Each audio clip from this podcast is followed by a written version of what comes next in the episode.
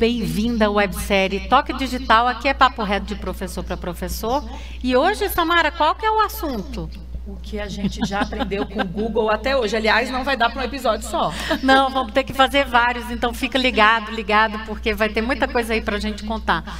E aí eu começo com você, obviamente. Eu quero saber, Samara, o que, que você, assim, o que, que é mais marcante para você desde que a gente começou a, a, ter mais contato com o Google, a interagir mais com o Google. Depois a gente virou parceiro. Google, me conta um pouco aí. Ah, eu nem sei, eu já aprendi tanta coisa com o Google, mas eu acho que a maior delas é o desapego. Porque eu sempre fui uma pessoa super apegada a tudo, às ferramentas, ao funcionamento das ferramentas. Só que com o Google é uma aventura, né? Então, quando a gente começa a se acostumar com uma ferramenta, ele muda, ele muda tudo, ele muda. E ele não pergunta se você quer mudar. E quando você olha, já está é, alterado. Então, eu tive que aprender a ser mais resiliente com essa mudança, principalmente dos aplicativos. Carla, e você? É, eu também. Eu acho que a, tem a, a, gente tem até uma palestra né, sobre isso, que é mó legal, que eu amo, que chama é, Não Precisa Estar tá Ruim para Mudar. Né, o que a gente aprendeu com o Google. E, e, a gente sempre conta de uma vez que a gente foi dar uma capacitação no Google, é, num lugar super legal lá em São Paulo, chamado A Laje, lá do Google. E aí era um lugar lindo que a gente amava, que era, um, era tipo, tinha uma sala e tal, mas tinha também um espaço aberto. E é, naquele dia a gente não podia atrasar o final do, do evento, porque quando a gente saísse de lá, eles iam quebrar tudo. E eu fiquei em estado de choque. Como assim quebrar tudo? O lugar é maravilhoso, estava tudo arrumadinho, não tinha nada quebrado, nada destruído. E aí foi que eu entendi que não precisa estar tá ruim para mudar. Na verdade, aí quando a gente foi lá depois a gente estranha, né? Porque, poxa, você está acostumado com um jeito, com, com um jeito de fazer, de ser, o visual. Só que aí depois você começa a ver que, poxa, tem vantagem sim.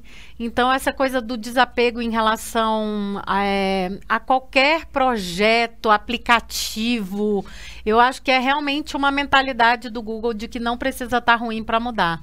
E é sempre com olhar no usuário, né, Samara? Eu acho sempre. que a, a, grande coisa aí é sempre pensando assim: o que, que eu posso fazer para melhorar para o usuário? E a gente, depois que começou a trabalhar com o Google, a gente teve um olhar cada vez mais apurado para isso, né, Sams? Eu concordo e eu, inclusive, apliquei em casa esses dias essa Olha. ideia, Carla, porque você também não precisa derrubar tudo, como o Google fez, para mudar. Olha o que, que a gente fez. A gente, eu precisava estudar no final de semana, minha filha também tinha que estudar, e normalmente a gente estuda nos nossos quartos, que é onde a gente tem lá o nosso escritóriozinho, o ambiente de trabalho.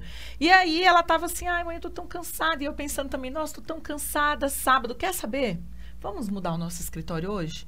Aí nós fomos para a sala, ocupamos a mesa da sala, forramos a mesa, levamos computador, botei livro para botar a câmera do celular para poder fazer a atividade que eu tinha que fazer. Ela também pegou o material escolar dela, levou para a sala e eu pus frutinha, uma garrafinha d'água. E aí o nosso cérebro já, Carla, só de mudar de ambiente, o cérebro parece que ele já dá uma agitada. E aí, para a gente que estava ali com um pouquinho de preguiça, um pouquinho cansada para começar o movimento de estudar no sábado, porque a gente precisava estudar tanto eu quanto ela, a gente super curtiu, passamos o dia inteiro.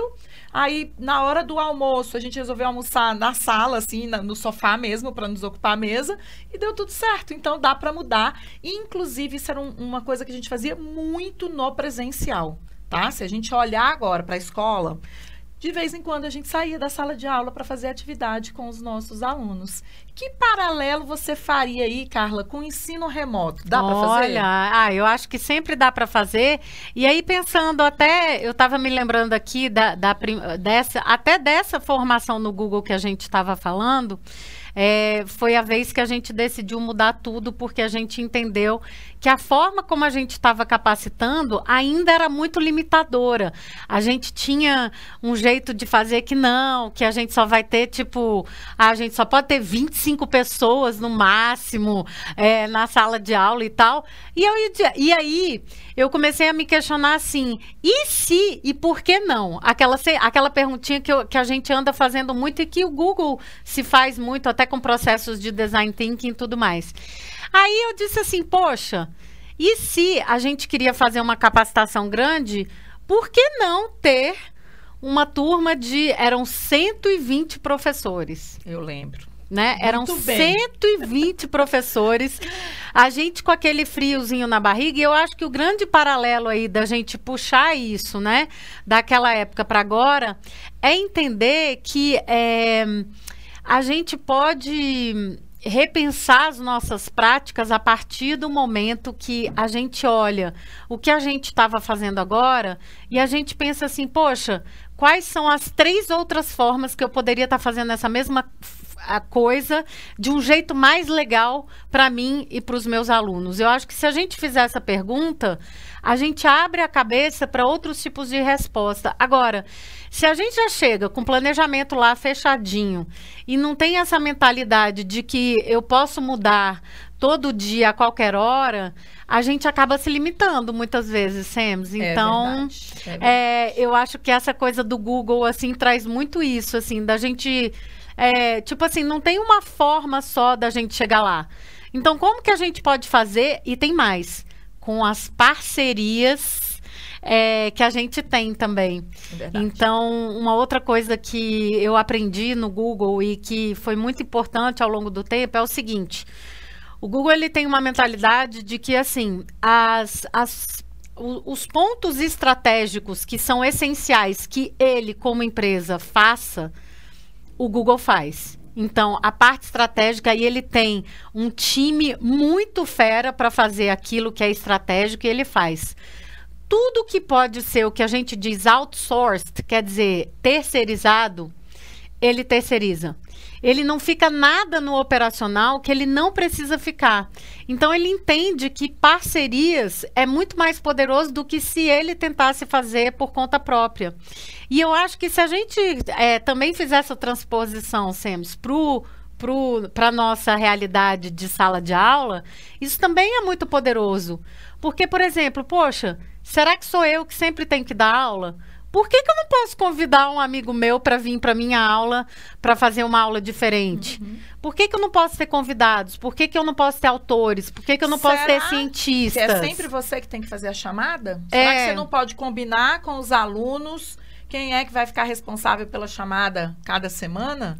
Será que é você que sempre tem que checar as entregas? E é engraçado, Carla, que isso é um comportamento que acontece na educação infantil. Uhum. A gente tem na educação infantil aquela questão do ajudante da sala. Uhum. É muito trabalhado isso uhum. nos anos iniciais?